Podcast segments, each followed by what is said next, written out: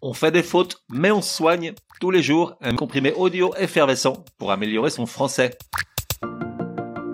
Comprimé numéro 46. Le participe présent après le verbe aller. Correctement, tu accorderas.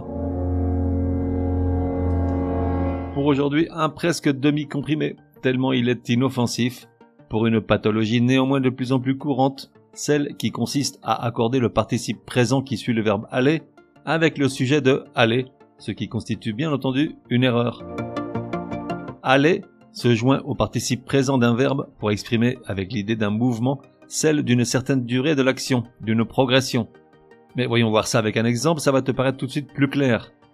Martine part 15 jours avec ses copines. À l'approche du départ, la joie de Patrick va grandissante. Non, grandissant n'a pas à s'accorder avec la joie, elle va donc grandissant. Du reste, avec un gérondif, c'est beaucoup plus clair. Si tu ajoutes en après le verbe, on obtient un gérondif. Par exemple, dans la phrase antérieure, on aurait la joie de Patrick va en grandissant. Jamais on ne dirait va en grandissante. Attention toutefois à ne pas confondre avec l'emploi d'un adjectif après le verbe aller qui se termine par en ant. Exemple. En montant dans l'avion, Martine va riante et haletante. Dans ce cas-là, riante et haletante sont des adjectifs, pas des participes présents et comme tel, il s'accorde avec Martine. Résumé du comprimé numéro 46. Pour que ça rentre. Comment éviter d'accorder le participe présent avec le sujet du verbe aller dans l'expression aller plus participe présent?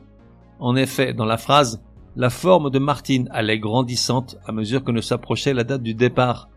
Grandissant n'a pas à s'accorder avec Martine, c'est un participe présent, pas un adjectif. Pour ne plus faire l'erreur, tu peux intercaler en entre le verbe aller et le participe présent pour obtenir ainsi un gérondif invariable. Exemple, la forme de Martine allait en grandissant. En revanche, on pourrait dire Martine allait frétillante à son rendez-vous galant. Car dans ce cas-là, frétillante peut s'entendre comme un adjectif, pas comme un participe présent. On fait des fautes, mais on soigne, te donne rendez-vous demain pour un nouveau comprimé super fastoche. N'oublie pas de t'abonner au podcast pour ne laisser passer aucun comprimé.